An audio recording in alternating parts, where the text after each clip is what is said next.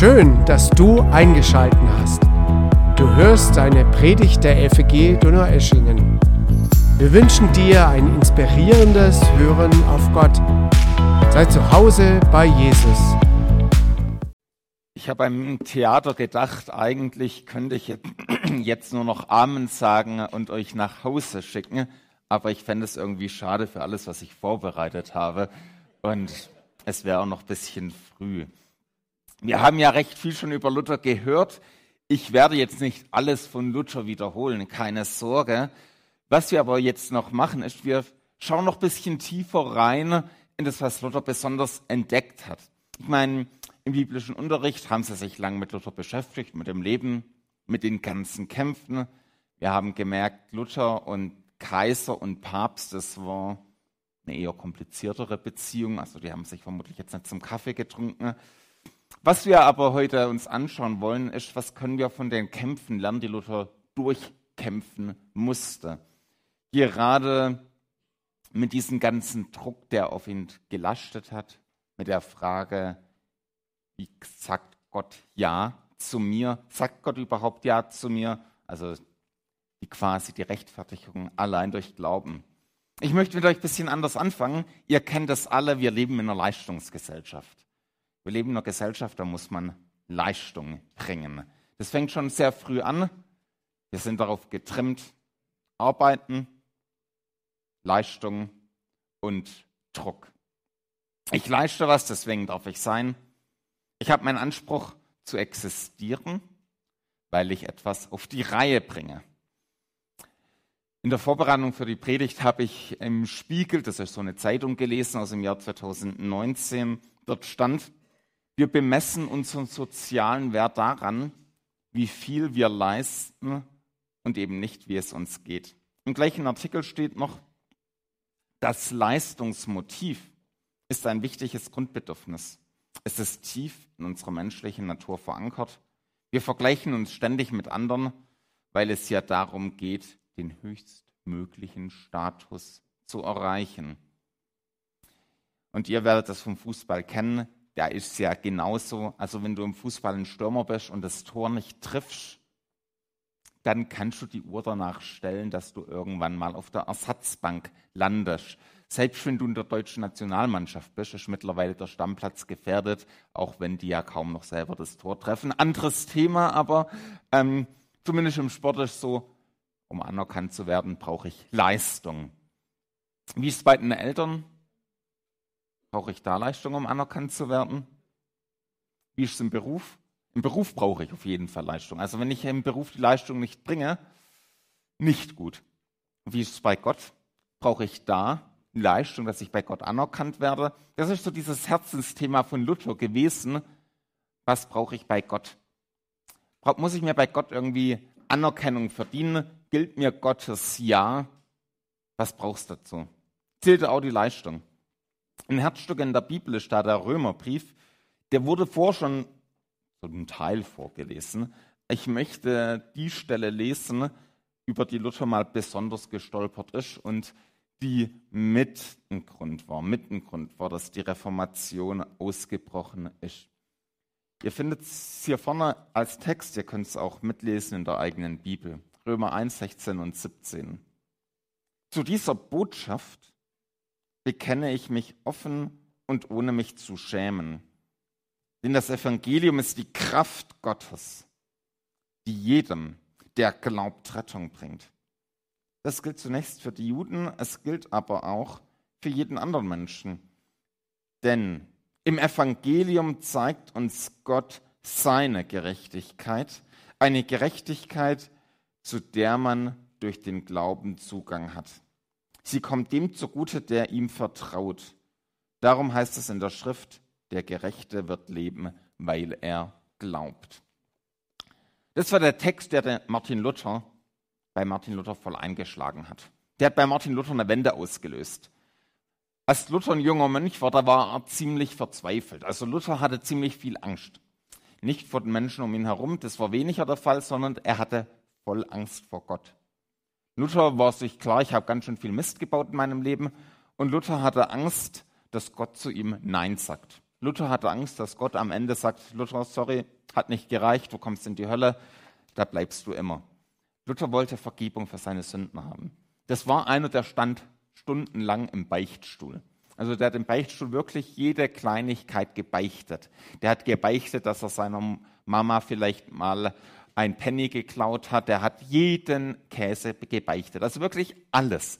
Also der stand da stundenlang und die Priester, die im Beichtstuhl waren, die fanden Luther nicht so toll, weil es sie genervt hat, weil der einfach so viel erzählt hat. Aber der wollte unbedingt so Vergebung der Sünden haben. Der dachte sich, ich muss mir Gottes Gnade irgendwie verdienen. Der dachte, ich muss mir Gottes Ja erarbeiten. Das war bei Luther so dieses Denken. Und er wollte, dass Gott ihm doch einfach nur vergibt. Er wollte, dass das einfach nur zu Gott gehört. Und so konnte Luther nie genug machen. Er wusste, ich habe Mist gebaut und da saß ich über den Abgrund der Hölle schwebend. Und irgendwann kapierte Luther, hey, das ganze Gute, was ich mache, das bringt's ja nicht. Damit kann ich ja gar nichts ausgleichen. Ich kann einen Diebstahl nicht ungeschehen machen, indem ich einer älteren Dame über die Straße helfe. Also das eine hat mit dem anderen nichts zu tun. Und die Frage ist, was hat es jetzt bei Luther geholfen, dass er gemerkt hat, dass Gott Ja zu ihm sagt? Bei Luther war die Wende die Bibel, die er gelesen hat, wo es heißt, im Evangelium zeigt sich Gott, zeigt uns Gott seine Gerechtigkeit, eine Gerechtigkeit, zu der man durch den Glauben Zugang hat. Sie kommt dem zugute, der ihm vertraut. Darum heißt es in der Schrift, der Gerechte wird leben weil er glaubt. Was wir heute machen, ist, wir kreisen dieses Thema etwas ein. Wir schauen uns an, wie Gott Ja zu uns sagt. Wir haben gesehen, dass mit unserer eigenen Leistung das recht wenig bringt. Mit meiner eigenen Leistung kann ich vor Gott recht wenig auswirken, sprich gar nichts. Jetzt gehen wir aber weiter und wir werden zu Gott sehen, und zu seiner unbändigen Liebe. Das ist nochmal Luther, als er jung war, könnt ihr euch einprägen oder auch nicht. Das sind die vier, fünf Punkte für die Predigt heute. Keine Sorge, der erste Punkt, den haben wir schon hinter uns. Wir sind jetzt beim zweiten Punkt. Und zwar bei Gott und seiner unbändigen Liebe. Stell dir mal vor, du bekommst ein Kind. Also so ein richtiges aus Fleisch und Blut. Jetzt keine Puppe, sondern so ein richtiges. Was muss das Kind leisten, dass es deine Liebe geschenkt bekommt? Muss es vielleicht dir in der Küche helfen, den Abwasch machen? Muss es vielleicht dir beim Bügeln helfen oder Staubsaugen? Was muss das Kind machen? So im Alter von einem Monat. Wisst ihr, was das Kind macht? Die Leistung, die es bringt, ist, es schreit, es isst, es schläft, es weckt dich und wenn du die Windel wächst, dann macht es dich vielleicht auch mal dreckig ähm, oder nass. Also all das macht es. Wenn es ihm langweilig ist, schreit es. Wenn es müde ist, schreit es. Wenn es Hunger hat, schreit es. Und was machst du? Du liebst das Kind dennoch. Du wechselst ihm sogar die Windeln. Du gibst ihm zu essen. Und wehe, wenn einem dein Kind beleidigt. Also wehe, wenn ein anderer dein Kind beleidigt. Dann wirst du zur Bären. Also wenn es bedroht wird natürlich nur. Für dein Kind tust du alles, du wirst für dein Kind über Leichen gehen, also wenn es notwendig wäre zumindest. Warum? Hat es sein Kind irgendwie verdient? Hat es das irgendwie verdient, dass du das machst? Hat es irgendwie Leistung gebracht, dass du dich so fürs einsetzt? Wie verdient es deine Liebe? Was leistet es für deine Liebe? Vielleicht denkst du jetzt, Johannes, das ist doch eine saublöde Frage, die du da stellst. Also einfach nur doof. Gegenfrage. Warum soll Gott dich nicht genauso unbändig lieben? Warum soll Gott nicht genauso denken? Ein Kind kann die Liebe von seinen Eltern nicht erarbeiten. Das ist klar, das funktioniert nicht. Nicht mit Leistung erkaufen. Wisst ihr, warum es geliebt ist? Weil es ihr Kind ist. Punkt. Braucht keinen weiteren Grund. Es muss die Liebe nicht verdienen, es kann die Liebe nicht verdienen, es braucht sie nicht verdienen. Und wir Menschen, du und ich, meinen wir wirklich manchmal, wir könnten uns Gottes Liebe verdienen durch Leistung Gott dazu bringen, dass er denkt, jo, jetzt habe ich den Johannes noch mal ein bisschen mehr lieb. Also der Johannes hat jetzt drei Tage nicht gesündigt, äh, von wegen, ähm, jetzt habe ich ihn mehr lieb. Ruhe da vorne. Ja, das ist immer schwierig, wenn manche von den Teens-Treffen noch mit im Gottesdienst sitzen und ja, wunderbar, aber schön, dass ihr da seid. Ähm, genau. Also Gottes Liebe können wir uns nicht verdienen. Auch wenn ich mal einen perfekten Tag hätte. Gott, der hat dich geschaffen und gewollt. Also bevor du im Mutterleib schon warst, hat Gott dich gewollt. Als du im Mutterleib noch Kreise gedreht hast, da war Gottes Liebe schon ein loderndes Feuer zu dir. Also Gottes Liebe war da und du kannst nichts tun, dass Gott dich mehr liebt. Die ist grenzenlos. Die gilt dir, wenn du Gott ignorierst. Sie gilt dir, wenn du auf Krawall gebürstet bist. Sie gilt dir, wenn du andere ständig nervst, dich irgendwo ständig immer festkleben tust oder mit lauter Musik deine Umgebung malträtierst. Gottes Liebe gilt dir. Sie gilt dir, wenn du im Knast bist, sogar wenn du ein Bayern-Fan bist aber auch dann, wenn du, der musste einfach sein, aber auch dann, wenn du ein vorbildlicher Musterschüler bist, der immer brav ist, der keiner Fliege was zur Leide tut, E-Auto fährt und Tofu grillt. Also auch dann gilt dir Gottes Liebe. Gottes Liebe gilt einfach jedem. Also egal, wie die Vergangenheit ist. Johannes 3,16 fasst es perfekt zusammen. Denn Gott hat der Welt seine Liebe dadurch gezeigt, dass er seinen einzigen Sohn für sie hergab, damit jeder, der an ihn glaubt, das ewige Leben hat und nicht verloren geht. Oder in Römer 5, 8 heißt es, Gott hingegen beweist uns seine Liebe dadurch, dass Christus für uns starb, als wir noch Sünder waren. Wenn ihr die beiden Verse auf uns wirken lassen, können wir einfach sagen, krass, oder? Schon heftig, wie Gottes Liebe zu uns ist. Und zwar zu jedem von uns. Ich möchte jetzt die Stimmung nicht verderben, aber wir kommen jetzt weiter im Text und zwar zu dem Punkt meine Sünde, Gottes Gebote und Gericht. Vielleicht denkst du jetzt, okay, Johannes, hey, langsam. Liebe, das ist schön. Gebote, Gericht, Sünde, ja, weniger. Ähm, ist es nicht widersprüchlich? Kommt jetzt nicht das, wovor Luther gerade so panische Angst hatte? Der richtende Gott? Stieg da nicht bei ihm die grausige Vorstellung einer Hölle auf, davon, dass Gott vielleicht mal Nein sagt? Ich lese noch mal einen Teil von dem Bibeltext, den wir vor am Anfang hatten. Dort heißt es, Paulus schreibt, zu dieser Botschaft bekenne ich mich offen und ohne mich zu schämen. Denn das Evangelium ist die Kraft Gottes, die jedem, der glaubt, Rettung bringt. Vor was rettet Gott uns? Wir ändern jetzt mal die Perspektive und schauen drauf, vor was Gott uns rettet. Es gibt nämlich das Problem, das wir als Menschheit haben. Sünde. Sünde heißt, ich lebe als Mensch in einer gekappten Beziehung zu Gott. Also die Beziehung ist nicht vorhanden, die ist nicht da. Sünde ist erstmal, ich bin von Gott getrennt, aber auch jedes Mal, wenn ich Gottes Gebote übertrete, darauf pfeife, sündige ich. Also Sünde bedeutet, ich halte nicht das ein, was Gott von mir will. Ich lebe nicht so, wie Gott es möchte. Und wisst ihr, wie der Römerbrief dann seinen Hauptteil startet? Direkt nach dem Bibelvers. Schock mit Zorn. Es geht tatsächlich mit Zorn los. Jetzt denkst du vielleicht, okay, hey, hey, hey, der zornige Gott, das haben wir doch hinter uns gelassen. Wir werden sehen.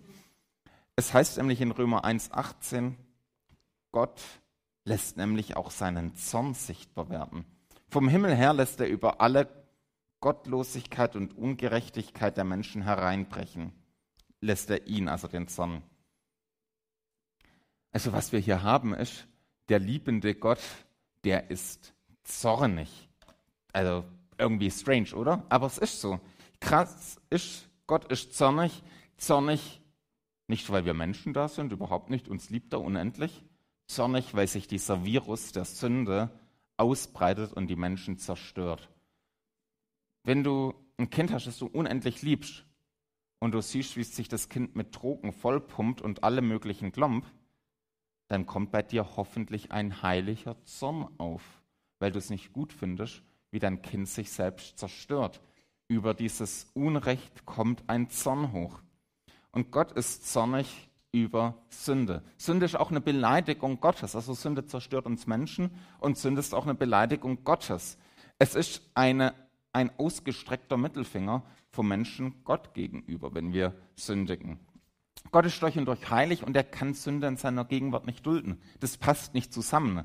Sünde in Gottes Gegenwart, das ist wie wenn wir eine Packung Eis mitten in die heiße Sonne stellen. Das schmilzt, das funktioniert nicht, das geht kaputt. Und die normale Reaktion von Gott auf Sünde ist Gericht. Wenn Gott richtet, also die Konsequenz von Gott ist Zorn, dann lässt Gott uns quasi selber unseren Weg gehen.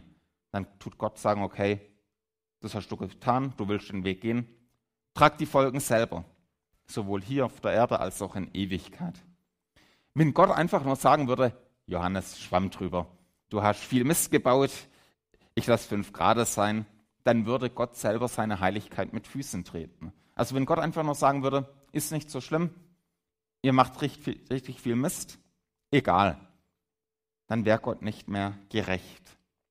Und wie löst Gott jetzt das Problem? Denn Gott hat uns Menschen auf der einen Seite unendlich lieb, unendlich. Da gibt es keinen Abstrich. Und Gott ist gleichzeitig gerecht und heilig. Auf der einen Seite ist die Liebe, auf der anderen Seite die Sünde, die Gott nicht einfach nur übersehen kann. Wie löst Gott das Problem? Und damit kommen wir zu dem heiligen Herz vom Römerbrief. Eine ganz wichtige Stelle steht im Römerbrief in Römer 5, Vers 1. Dort heißt es, nachdem wir nun aufgrund des Glaubens für gerecht erklärt worden sind, haben wir Frieden mit Gott durch unseren Herrn Jesus Christus. Die Frage ist, wie kommen wir von der Sünde und dem Gericht zu Gottes Ja und zum Kreuz? Das sieht jetzt erstmal etwas komplizierter aus. Ihr müsst es euch auch nicht alle merken. Ich frage es auch nicht ab. Wir machen jetzt kein Quiz dazu. Wir stellen uns aber die Frage, wie kommen wir von dem Zorn Gottes hin dazu, dass wir Frieden mit Gott haben, dass wir mit Gott in einer Beziehung sind. Und dazu machen wir einen schnellen Ritt durch den Römerbrief. Also wirklich schnell. Ähm, schnallt euch gut an. Wir schauen dann, was da alles drin steht.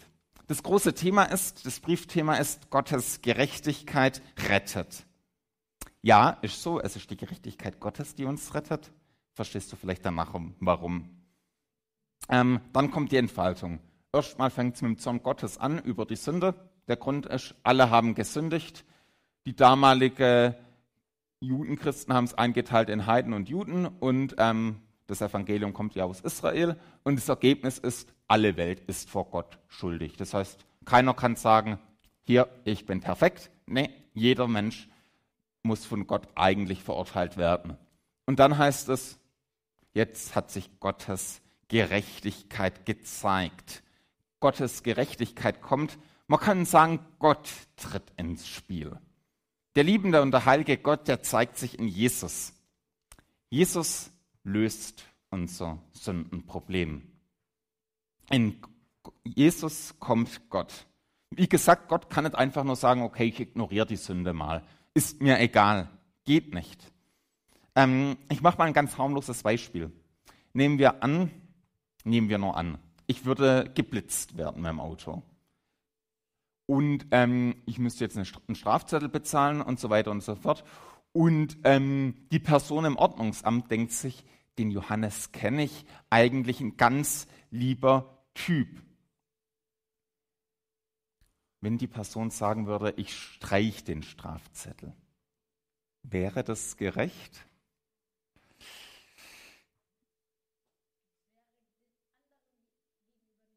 Es wäre nicht gerecht, genau. Wäre nicht fair, wäre nicht gerecht. Die Rechnung muss bezahlt werden. Also die Rechnung von meiner Schuld muss bezahlt werden. Das ist die rechtliche Folge. Das kann der Beamte nicht einfach machen. Jetzt haben wir bei Gott aber das Problem, dass es nicht nur so ein kleiner Strafzettel ist, den ich schon lange nicht mehr bekommen habe, sondern wir haben eine riesen Rechnung von unserer Sünde. Eine Sünde, die wir, eine Rechnung, die wir gar nicht bezahlen können, die so groß ist, die kann ich nicht mal mit meinem Leben bezahlen. Und die Antwort darauf, die ist Jesus. Nochmal Johannes 3,16, wo es heißt, dass Gott der Welt seine Liebe dadurch gezeigt hat, dass Jesus für uns gestorben ist. Die Antwort ist Jesus. Und in Römer 3,25 heißt es, Jesus wurde von Gott zum Sündopfer für unsere Schuld gemacht. Durch das Blut, das er vergossen hat, hat er die Schuld bezahlt. Wie antwortet Gott jetzt also auf unsere Sünde? Und zwar antwortet er damit, dass er heilig und gerecht bleibt und gleichzeitig seine Gerechtigkeit dadurch zeigt, dass er uns gerecht spricht, weil wir glauben, und zwar ist die Grundlage dafür der Sühnetod von Jesus am Kreuz. Gott löst das Problem, indem er selber Mensch wird. Jesus ist quasi Gottes Selfie. Also Jesus ist Gott in Person. Er wird richtig Mensch und lässt sich ans Kreuz schlagen. Dieser Gott war sündlos. Jesus war sündlos, vollkommen. Und dort am Kreuz hat er Gottes Gericht über meine Schuld getragen. Er hat meine Sündenrechnung komplett bezahlt. Danach war es vollbracht. Jesus hat danach nicht gerufen, ich bin hindurch wie Luther, sondern Jesus hat gerufen, es ist vollbracht. Und so zeigt sich, dass Gott gerecht ist, wenn er deine Schuld vergibt. Wenn Gott jetzt zu mir sagt, Johannes, ich vergebe dir deine Sünden, dann ist er gerecht, weil die Rechnung bezahlt worden ist. Deswegen kann er zu mir sagen, Johannes, wir machen einen fröhlichen Tausch. Gib du mir deine Sünden, ich gebe dir meine Gerechtigkeit. Also wie wenn man ein T-Shirt wechselt, mein Sünden-T-Shirt gebe ich Jesus, er hat es mir dann ins Kreuz genommen und sich dort für mich bestrafen lassen. Und Jesus gibt mir seine Gerechtigkeit. Das heißt, wenn ich jetzt vor Gottes Gericht stehe, dann sieht Gott seine eigene Gerechtigkeit. Dann sagt Gott zu mir, Johannes, du bist gerecht gesprochen. Ich erkläre dich für gerecht, vollkommen gerecht. Nicht, weil ich so toll bin, nicht, weil ich so ein heiliges Leben geführt habe. Das ist keine Amnestie oder sowas, sondern weil Gott mir seine Gerechtigkeit schenkt. Das ist Gnade. Das ganze Unrecht, das ich gemacht habe, das wurde gesühnt. Das ist eine Realität. Rechtfertigung, also Gottes Ja am Ende bedeutet, Gott nimmt meine ganze Sünden, meine ganze Gottestrennung und meine Schuld weg. Er nimmt sie ans Kreuz, dort hat er meine Schuld bezahlt und Gott gibt mir seine eigene Gerechtigkeit. Vor Gott bin ich jetzt gerecht. Ich bin jetzt nicht mehr schuldig vor Gott. Also wenn du an Jesus glaubst, bist du vor Gott nicht mehr schuldig, egal wie deine Vergangenheit ist, egal wie deine Gegenwart ist. Du bist gerecht gesprochen, weil er gerecht ist. Dietrich Bonhoeffer hat recht, wenn er schreibt, Rechtfertigung entreißt den Glaubenden seiner sündigen Vergangenheit. Anders erklärt, Rechtfertigung bedeutet, du hast bei Gott jetzt den Status, dass du zu seiner Familie gehörst. Es ist quasi eine Adoption hinein in Gottes Familie. Heilig bist du, weil du Gott gehörst und du gehörst zu diesem Gott für immer. Und damit kommen wir zu der Frage, wie passiert das? Wie geschieht es, dass mir Gottes Ja gilt? Wie komme ich als Sünder hinein in den Status gerecht vor Gott? Also wie komme ich dazu, dass mir Gottes Ja gilt? Also dass es quasi aktiviert wird, was Gott mir anbietet. Also ich meine, du kannst ja denken, okay, es ist alles super toll, aber es kann für dich keine Bedeutung haben. Und wie passiert es, dass ich dieses Geschenk Gottes annehme? Wie werde ich Teil von Gottes Familie? Und Martin Luther, der ja hier schon wieder genannt worden ist, der schreibt in seinem Werk Die Freiheit eines Christenmenschen, ob man gerecht oder böse wird, das gründet sich nicht auf die Werke, sondern auf den Glauben. Gute, gerechte Werke machen niemals einen guten, gerechten Menschen, sondern ein guter, gerechter Mensch tut gute Werke. Also, du kannst jetzt denken, okay, ist alles ganz nett, hört sich alles richtig an. Nur dann bringt es dir nichts, dass Jesus für dich gestorben ist. Dann bleibst du ein Sünder, wenn du denkst, okay, ist ganz nett. Entscheidend ist, dass du es annimmst. Das Geschenk, dass Gott Ja zu dir sagt. Das ist das, was die Bibel Glauben nennt. Das wird eben auch im Römer 1 das Vertrauen genannt. Glauben bedeutet, ich vertraue mich Jesus an. Ich akzeptiere es, dass ich meine Berechtigung bei Gott sein zu dürfen nicht erarbeiten und nicht verdienen kann. Ich akzeptiere das, dass ich nichts dazu beitragen kann. Ich kann nicht durch Spenden, ich kann nicht durch gute Werke oder durch sonst irgendwas meinen Zustand bei Gott auch nur einen Millimeter verbessern. Auch nicht, wenn ich sonntags im Gottesdienst sitze oder jeden Tag die Bibel lese. Das funktioniert nicht. Und Glauben bedeutet erstmal, ich kapituliere da. Ich versuche selber nicht mehr, mich Gott zu erarbeiten, meinen Zustand bei Gott zu verdienen, sondern ich vertraue darauf, dass Jesus am Kreuz meine ganze Sünde bezahlt hat. Ich vertraue darauf, dass er alles, was ich gemacht habe, bezahlt hat. Und dann kann ich erleben, dass es heißt, ich werde leben, weil ich glaube. Glaube zeigt sich dadurch, dass ich mich aktiv an Gott wende, im Gebet zu Jesus gehe und sage, Jesus, danke, dass du die Rechnung meiner Schuld am Kreuz bezahlt hast. Hier ist meine ganzen Sünden, sind meine ganzen Sünden. Du hast sie ans Kreuz genommen. Ich vertraue darauf, dass du sie dort für mich bezahlt hast. Gib mir bitte deine Gerechtigkeit. Ich gehöre dir. Du sollst in meinem Leben das Herr haben, der Herr sein. Mit so einem einfachen Gebet wirst du Christ. Das nennt die Bibel Bekehrung. Ich wende mich in meinem Gebet an Jesus und gebe Jesus mein ganzes Leben. Du kannst dir nicht verdienen, du kannst dir nicht erarbeiten. Gottes Ja ist ein Geschenk. Und ich komme zum Schluss.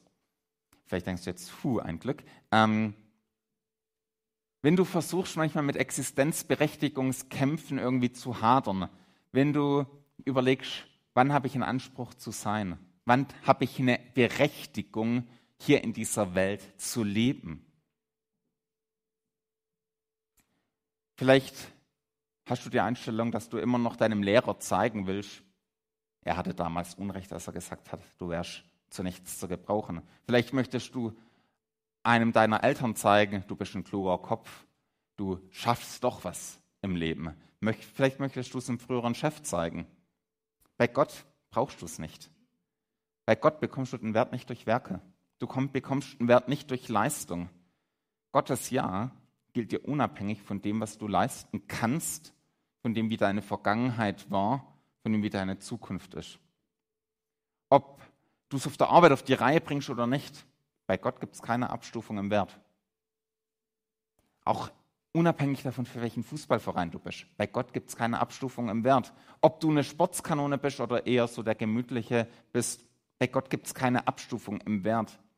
Den Wert, den bekommen wir als Christen durch Jesus allein. Und zwar haben wir alle den gleichen Wert bei Gott.